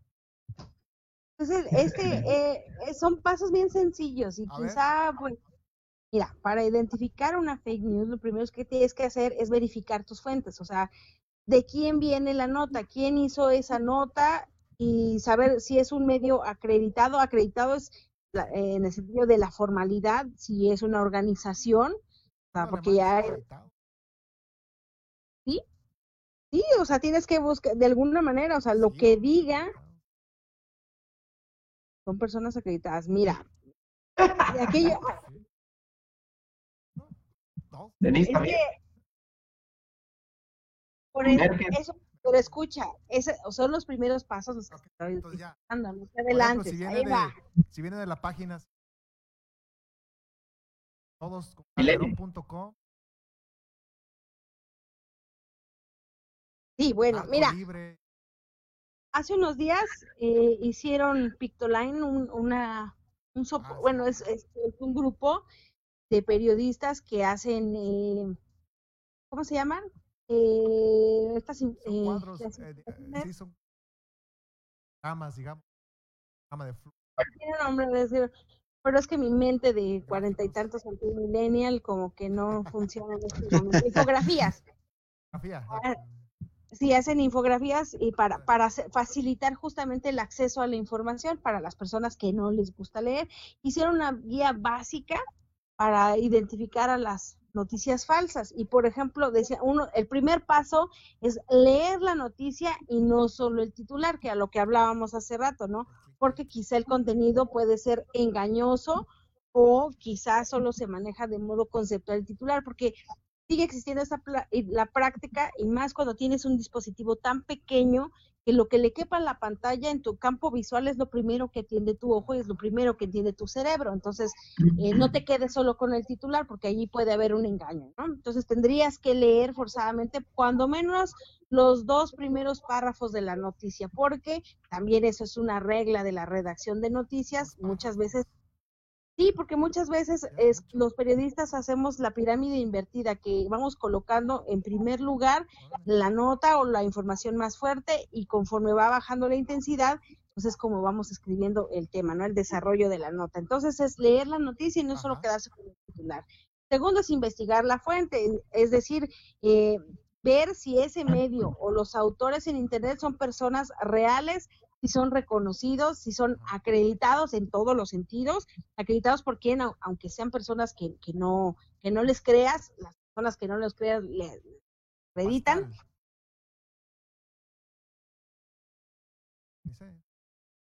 No sé. Bueno, a que veas. Entonces tendrías, es, es forzado buscar, ¿no? La, la fuente, quiénes son. Eh, el tercer paso que dice que dicen Pictoline y que estamos de acuerdo muchos periodistas es googlear los titulares para ver si otros medios de comunicación también tomaron el enfoque de esta Exacto. noticia o tomaron la misma noticia, hacia dónde fueron. Entonces, con eso puedes saber si lo escribió solo un medio que estaba por ahí tonteando o si alguien más escribió algo más. Como hace unos días estaban eh, muertos de la risa los nayaritas y las nayaritas porque López Dóriga eh, le hizo, la, hizo su versión sobre los botaneros que fueron cerrados en Nayarit porque incumplieron las reglas sanitarias del COVID. Entonces mostró una fotografía de un antro súper lujosísimo como botanero. Entonces como que todo el mundo aquí se quedó como, ¿qué pasa este güey? El güey de Rito. Porque pues los botaneros aquí es una galera, una galera y punto, ¿verdad? Entonces no tuvo nada que ver la foto con el titular y mucho menos la noticia. Sí, lo- sí lo vi. Entonces ¿Ese ahí había, caviar? ¿O el, el antro en Vallarta o qué? pues El río. seguramente porque él solo ha venido a Riviera, a Riviera Nayarit de prensa fifi. Ah, Bueno, no sé si paseo en algún momento lo llevaron a los reales botaneros, pero cómo dio vuelta esa noticia. Y eso es por esto, justamente, ¿no? Porque no buscó en otros medios de comunicación el contexto de la nota y seguramente se fue con lo primero que se le ocurrió y subió un par. Ahí les va. Es esta, ¿no? Ah, esa, Ándale. ¿Es un botanero? No manches. Me siento Para López salvado. Dóriga, sí. Eh, Jessy, ya-. Ya ¿Está, no? salió la porno, Jessy. Te tardas juntos, ay, hijo. Karina Cancino, tengo una duda hablando de botaneros. ¿Cuál fue la neta, Rosamón? Televisión. Eh, duda, por ejemplo, ¿por qué los medios tomaron la noticia de lo que pasaba en ayer que tú reportaste?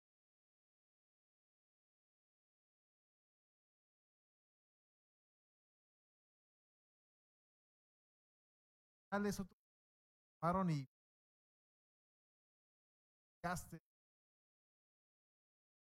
infierno con un diablo.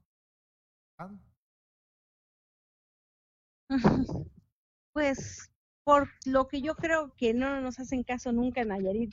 Mira, representamos menos del 1% del Producto Interno Bruto cuestión económicas. Entonces no somos como que muy aportadores económicamente y dependemos, yo que más del 90% tal vez, y estoy exagerando quizá, pero no sé, arriba del 70%, no nos vayan mal, en este momento no tengo la cifra clara, pero somos dependientes del recurso público federal, entonces le representamos a la federación más gasto que conveniencia, ¿verdad? En algunos casos, ¿sí? Es cierto. Entonces, imagínate, o sea, es como, ¿por qué tendría que Nayarit ocupar primeras planas si no tiene como, digamos, no sabemos qué es Nayarit, dónde está en el mapa? Así, ¿no? Entonces yo creo que eso es lo que pasaba, porque en varios medios nacionales donde he colaborado ofrecí notas y era como, ay, apenas van cinco muertos, ay, Karina, en Tamaulipas van cien, o sea, la verdad, o sea, ha sucedido ese asunto y es, yo creo, por esta importancia, pues, o no importancia. Y lo otro es porque justamente creo que no habían entendido lo que significaba y todavía no se entiende porque yo creo que el manejo en los medios de comunicación nacional, sobre todo la nota de Beitia y del exgobernador, ha sido tocada más como un asunto de espectáculo que con la seriedad que debe tomarse, porque Oye, sí. era un fiscal en funciones, o sea, no era un tipo que en de funciones, no era un tipo cualquiera, una persona en funciones que estuvo hasta la hasta el patio trasero del consejo, de la secretaría o de todas las cuestiones de seguridad del país, porque tuvo acceso a toda esa información de seguridad reservada del país en los consejos de seguridad de, procuración de justicia, él conoció todas esas cosas y jamás le habían dado atención al tema. Y, y, pues bueno, es, eh, tanto es así que tuvo que llegar a Estados Unidos para guardarlo. Y lo que está sucediendo con el exgobernador es exactamente lo mismo. ¿Cómo es posible que hay tantas denuncias sobre presunto enriquecimiento ilícito que es a ojos de buen cubero bien visto y que, Sí, se, sí. que investigaciones periodísticas lo han mostrado y que no suceda nada? Entonces, pues lo que pasa es que creo que a veces los intereses económicos de los medios de comunicación también responden a esta, eh, ¿cómo se dice? Esta movilidad visual, ¿no? O, o de publicidad de los estados y pues, Nayarit desafortunadamente no les representamos mucha ganancia. Pero- ¿Qué le podemos dar? Ah, Pero bueno, una, una cuestión, por, dos tres. ¿Por qué los gringos están agarrando ahora a los narcos? No, García. Eh, porque al final de cuentas, agarras, te queda la lana. ¿Crees que está detrás de esto? Que este, incluso fíjate, alto nivel de salió. Porque ellos sí y acá no. Oye, es cierto que, no sé si vieron un, un tuit de un funcionario de Gabacho que acusaba a- al exgobernador de Nayarit, que, que ya iban por él. No sé si vieron No, un tuit, no. me acuerdo. No decía, no, no decía que iba por él, decían que no era bienvenido, no era recibido en su país. Y, ah, deja de recordar. Pompeo, ¿no? Que puede, que Sí. Estados Unidos, no puede salir.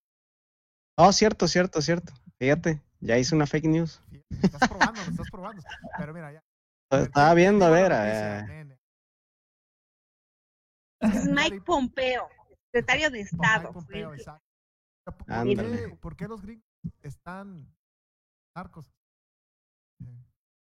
¿Qué pasa- está pasando eso? Eso no te los no te lo sé decir porque no soy secretaria de Estado de Estados Unidos ni conozco esos secretos. A ver, No, es. Mira, me- ahí sí generaría yo una, una noticia falsa o una falsa información si yo dijera, ah, por tal cosa. Pero lo cierto es que han tenido sus propios intereses en el freno de células criminales en México y es el dinero. Justamente el tema, por ejemplo, de Beitia. Todo el dinero que le quieren confiscar por todas las acciones que tuvo y todos los delitos que cometió en contra de Estados Unidos como conspiración, este, narcotráfico, en fin, todas estas, pues representarían muchos millones de pesos que él generó o la riqueza que generó a partir de estos ejercicios y que Estados Unidos se la quiere quedar para reparar sus propios daños, aunque haya sido en México donde se llevó a cabo estos, estos asuntos, pues. ¿Qué Y, y te pones a pensar si tiene que ver entonces con dinero y con política. Y con política tendría que ser siempre eh, mantener su, ¿cómo se dice? Su, eh, yugado, no, perdón, eh, pisado a México en esos temas, pues porque al final de cuentas las Subyugado. relaciones exteriores, subyugado, las re- relaciones exteriores en materia de seguridad, pues los mexicanos comunes y corrientes de a pie jamás los vamos a conocer, pero lo que se ve claramente o lo que se ha visto con la historia eh, noticiosa y pública de esta situación es que quien sale ganando siempre es Estados Unidos. Los héroes, ¿no? Con la bandera y todo acá. Pues mira, creerás que no, pero para Nayarit ese 27 de marzo de 2017 sí fue un acto heroico el que le quitaran a su ex fiscal del territorio. La verdad, no sé si haya sido por convenio entre autoridades mexicanas y norteamericanas, no lo sé, no, no, no te, no puedo decirlo también. ¿Cómo, cómo es la frase, Kobe? Haiga sido como haya sido. Haiga sido. como, haya sido como haya sido. Eso sí, porque es el, el Beitia, yo me acuerdo que, que todo el mundo le tenía miedo, no manches. Porque era muy, eh, o sea, diestra y siniestra era descarado que si, que si le quería hacer el favorcito a un compadre, se lo hacía y, y no se la pensaba. Fíjate, eso era bien sabido. Por eso te digo que era como que visto más como héroes los Estados Unidos que cualquier otra cosa. Pues sí, Eh, ¿les sí, han no, sí, sí. Las propiedades a estas personas.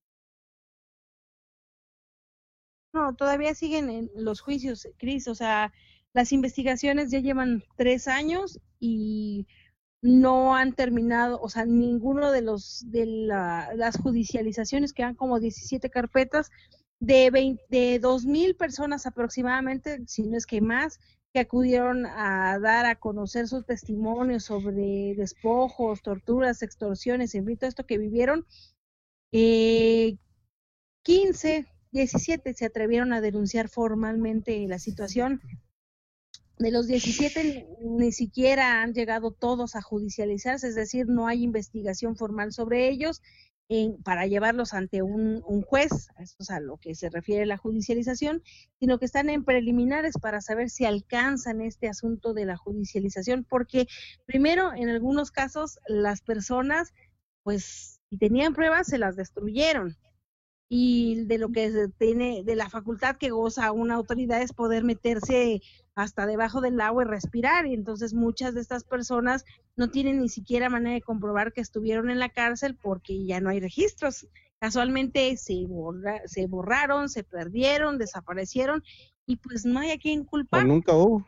o nunca hubo, y realmente nunca hubo, porque lo que conocimos nosotros, por ejemplo, fue de encarcelamientos en los que no hay registros en ningún momento de que esa persona ingresó a los penales y mucho menos de que salió. Entonces, es muy peligroso cuando una autoridad tiene tal poder y tal acción porque, pues, sí llega al grado de, de vulnerar todos los derechos, pues, y de todas las cuestiones. Oh, Pero no, sí.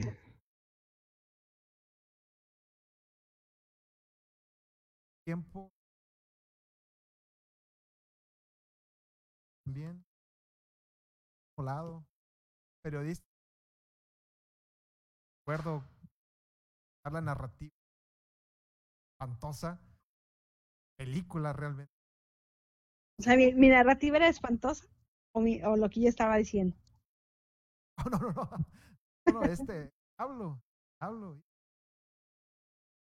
Tú, tú como portera, como ya, ya tienes algo, algo y mucho. El tema es como doctores, o sea, ya ver una nota, ah, ¿sabe cuántas zanjas ya? No pasa nada. O si sientes, o sea, si lo resientes, si dimes, o co- cómo lo vives tú. La sensibilidad, dices. Ya ves que los doctores, ah, no deben de tomarlo así muy personal. Pero, ¿cómo es periodismo? Áreas que he ver. Híjole, yo creo que en estos tiempos que nos hemos cubierto este tipo de situaciones y de extrema corrupción, mm, yo que todos asistimos a terapia psicológica. ¿En O sea, ya no.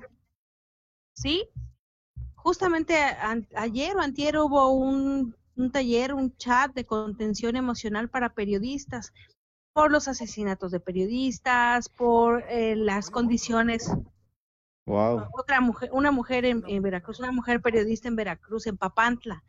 Y el problema es ese, pues, o sea, que, Ay, que Papantla. la- las condiciones en las que estamos trabajando nos sumen no solo en una depresión, sino en una ansiedad constante, porque no sabes si algún día vas a escribir algo que le moleste a una persona y, y puede ser que no sea tan grande el asunto como dicen luego a personas o gentes por ahí, pero no se trata de qué tan grande o importante sea lo que digas, sino que cualquier cosa que digas no tiene que significar que estés con un pie en la muerte, pues, o sea, lo que le pasó ayer a, a- la compañera periodista María Elena Ferral Hernández de ahí de, de Veracruz, de Papantla, Veracruz, no debería ocurrirle a nadie, no tendríamos por qué regresar a casa ansiosos de saber que lo que has escrito te va a poner al filo de la muerte. Y, y más allá, el cubrir este tipo de cosas, pues nunca nos preparamos. Sabemos que hay periodistas que cubren nota roja y generalmente lo hacían periodistas hombres, pero ahora que las mujeres periodistas hemos estado metidas en otras cosas que tienen que ver con familiares de búsqueda de desaparecidos, con las mismas desapariciones, con exhumaciones, con cuestiones de derechos humanos, con el reclamo de todo lo que está sucediendo, la anticorrupción, darles el seguimiento de la entrega de cadáveres, en fin, todo ese tipo de cosas, te sume también en una nueva realidad para la que no estabas preparada y que yo que nadie estaba preparado y que como sociedad te vas dando cuenta que está tan desgastada la cuestión social en cuestión mental y que nadie las atiende que de verdad se vuelve una vorágine. Nosotros planteábamos con un amigo que es psicólogo de la Universidad Autónoma de Nayarit, eh, Omar Sánchez Medina, esta situación de que los estados habían estado omitiendo también la importancia de la salud mental de sus sociedades para comba- combatir los delitos, las delincuencias y, y sobre todo para combatir las afectaciones socioemocionales de su población y que nunca se han puesto a pensar qué consecuencias tiene el que los territorios, los países, las comunidades, los estados vivan extremas violencias. ¿Qué pasa con sus ciudadanos que viven todo esto? Desarrollan más violencia y continúan esos patrones que a la larga nos van a afectar a todos y que continúan en ese desgaste social y nos está atendiendo. Entonces, también los periodistas estamos siendo parte de esto y también estamos buscando contención todo el tiempo porque nadie estaba preparado y mucho menos nosotros que no podemos muchas veces decir no quiero porque es parte de tu trabajo. Como efecto dominó, ¿no? Las, la sociedad.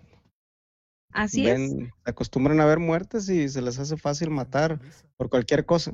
Pues yo no puedo decir que lo normalizo, porque la verdad cada vez que pasa algo muy fuerte, más bien me, me da ansiedad, me desespera, me deprime, pero me pone a trabajar, porque al final de cuentas tengo que reportarlo y tengo que mostrar esa realidad que estoy viendo a través de mi yo comunitario, de mi yo sociedad, para que a ver si las personas entienden de qué se trata el asunto, es exponer mi punto de vista, no decir qué es lo que yo creo, sino cómo estoy viendo esas cosas. Y, y claro que me agarra la desesperación muchas veces porque termino en casa chillando porque no sé qué hacer con ese sentimiento y esa emoción y cuando digo ya va a pasar así va a ser el siguiente, la verdad es que la violencia en México cada día me sorprende. Lo que sucedió ayer no va a ser lo mismo mañana y va a ser algo nuevo, entonces no puedo normalizarlo porque al final de cuentas siempre se reinventa la violencia, siempre va a ser peor. Qué bárbaros, qué progreso, ¿eh? Chingas. Y, y, Cari, tú que No, en no. toda, toda en esta carrera, ¿cuál sería el génesis? Estás así a bote pronto, decir, génesis y por El génesis del mal génesis de normalizarla. Ah, otro periodista. Ya México ¿Del es el mal? número uno. Peor que en guerra. La manzana, ¿para qué se la comieron? Pues yo creo que es un asunto que hemos venido arrastrando, pero que apenas mostró su auge recientemente, ¿no? Y sí creo que tiene que ver mucho las comunicaciones, los medios de comunicación, pero sobre todo la sociedad. ¿Qué tan involucrada está la sociedad con los periodistas? ¿no? Como para decir, voy a defender a mis periodistas. Al contrario, de chayoteros no nos bajan cuando no se han puesto a pensar que somos gente que necesitamos comer, que necesitamos vivir y que de alguna manera es un trabajo como cualquier otro. Claro, tiene más implicaciones éticas por lo que se dice, pero al final de cuentas es un trabajo como otro. Y si la gente te demanda información, por lo menos que también tengan la tantita decencia de saber cómo funciona nuestro trabajo, ¿no? Que se sepa también que nosotros corremos mucho más riesgos para que tú te sientes frente a una computadora y leas solo el titular. O sea, la verdad es que es una cosa que nos... Y si bien les va. Y si bien es mal, porque imagínate, todo el día estuve haciendo notas sobre el, el, el, primer fallecimiento de coronavirus en Nayarit, haciendo las recomendaciones, buscando información sobre qué ha pasado con los filtros de sanidad, en fin, todas estas cosas, todo el día estuve en ese ajo y me doy cuenta que lo principal para mí lo hice a un lado porque tengo que tener esa lana para poder comer y lo más importante que dejé a un lado fue a mi hijo para que venga alguien y me diga, es que ¿por qué no nos quieren decir que hay más muertos? Están mintiendo. Oh, chingado, porque, perdón por porque es lo que yo sé, es lo que mis fuentes dicen y es lo que te puedo comprobar. No voy a decirte una mentira solo porque tú crees que hay más muertos, porque no crees y no confías en los gobiernos. Ese es tu problema. Lo que a mí me dijeron es esto y lo que yo te vengo a contar que dicen del otro lado es esto. Entonces, para mí es súper decepcionante también como persona y como periodista el que tu público de repente no tenga esa, ¿cómo se dice? Eh, eh, tolerancia, digamos, al, al, al, trabajo de lo, que de lo que nos toca hacer y lo que tenemos que hacer nosotros. Deben de aprender a tener criterio, ¿no? Ya les están quitando eso. Pues sí. De tanto, de tanto que les invaden de cosas sencillas que los hacen flojos, pues, a la gente ruido, podemos decir buenos y malos, ¿no? Pero normalmente los periodistas sufren esos atentados, pues son personas buenas, es, es muy blanco negro. Pero los periodistas llegan a una nota con un ¿quién fue este periodista que o papel así viéndose? Um, Pero, este, ¿no? Carlos. ¿Por qué? O sea, siempre pasas los periodistas buenos, ¿no?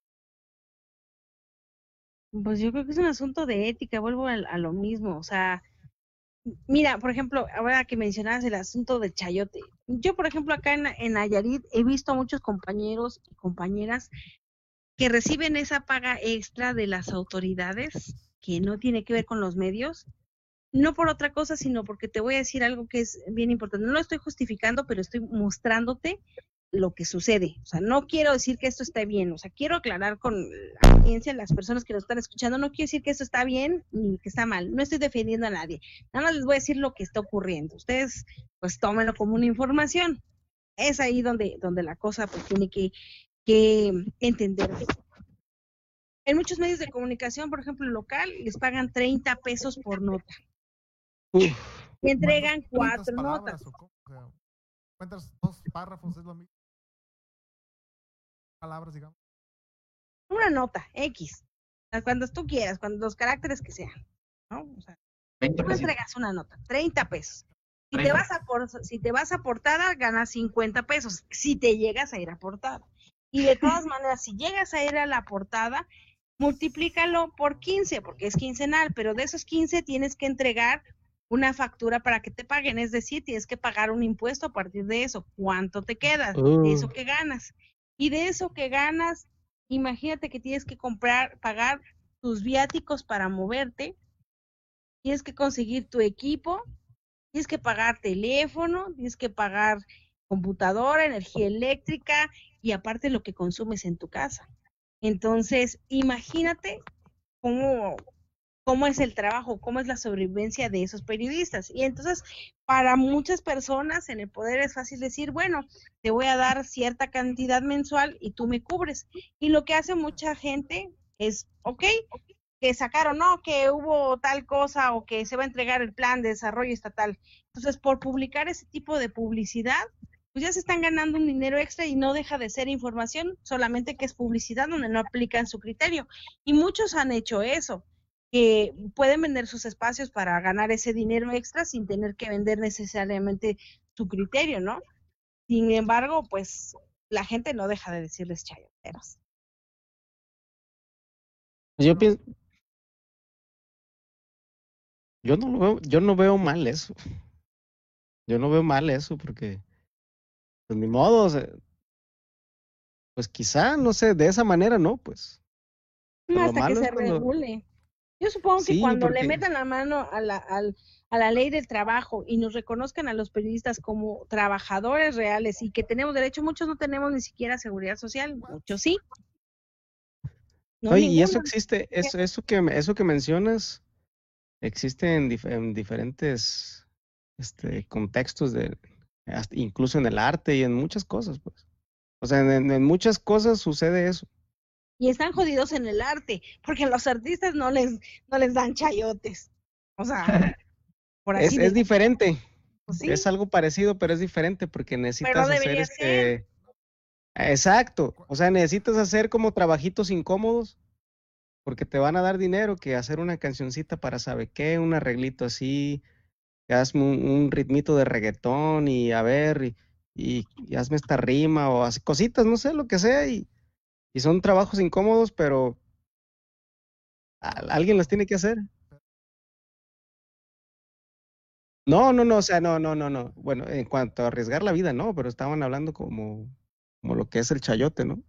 De A reconocer. lo que le llaman chayote. Yo, yo pensé, yo pensé que el chayote se refería en realidad cuando alguien lo hace con la intención de atacar, ¿no? De, de- de hacer menos Aquí a dice, alguien. ay, no te oigo, se pierde. Oh, me pierdo. Oh, Uy, los perdí. bueno, en fin. Sí, el, el chayote En no fin. necesariamente es que ataques a alguien, sino voy a dar esta lana y. Sí, ahí va. Gobierno, final. Pues sí, pero Karina, pues muchas gracias. Que nos tiempo. Ese que andas haciendo nota con. Neta, Cari, No te oigo. ¿ustedes sí me escuchan? Ahí está, Yo sí. Te escucho cortado, como si fueras un robotito. No sé si han insertado algo Como o qué Anaya. pasó.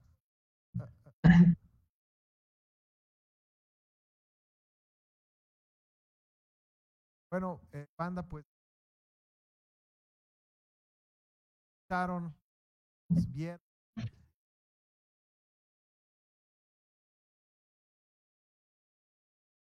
Centro Pacífico y España. Cari, no, no-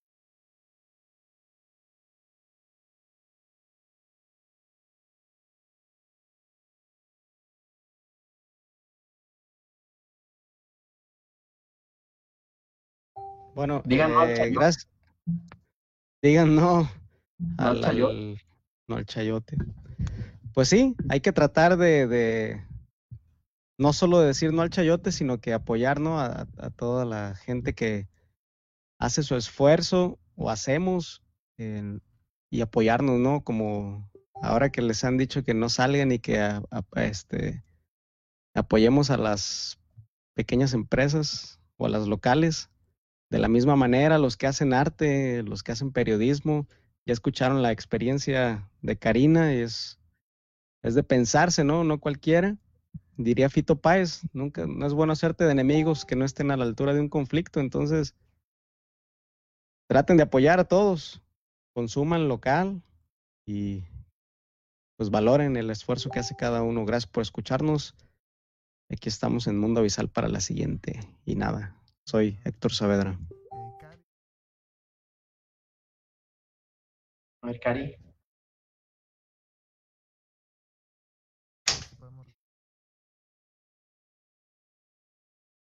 ¿Con qué te quieres? Mm, Pues en el tema de la información, que estén muy atentos. Todo lo que ven con esa hipersaturación, ¿no? Yo le llamaría ya de información que tenemos. Que tomen nada más lo que a ustedes les pueda ayudar en el tema de, de prevenir el contagio. Y este, solo que se dediquen a política política o que sean analistas o que sean... No, ya no los oigo bien, ya se oyen así muy cuadriculados. Ahí volvió Karina. Adelante, Karina. Sí te escuchamos, Karina. Nos estamos despidiendo, Cari. Adelante. A ver. Bueno. Me voy a despedir, no sé si me oyen ustedes, Sí, sí, te pero escuchamos. muchas gracias. Muy bien, entonces me voy a despedir. Muchísimas gracias a los tres por haber conversado conmigo en este mundo abisal y sobre todo por dejarme exponer mis ideas y que pues, pudiéramos compartir un ratito en esta cuarentena. Gracias, maestra. Maestra Karina. Muchas gracias. Centena.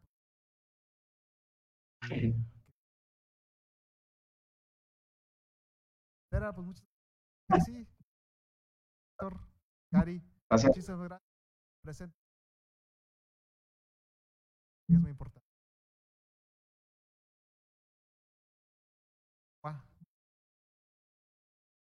La Gracias por heroína. reportar todo lo que ha pasado. Gracias, Bandera. Hasta luego. Vámonos a un centro botanero, todos. A Botanero de Cuidado con. Botanero de, de, qué? de Lugo, de Sandoval. de Sandoval. San Drogar. Mundo abisal. Y,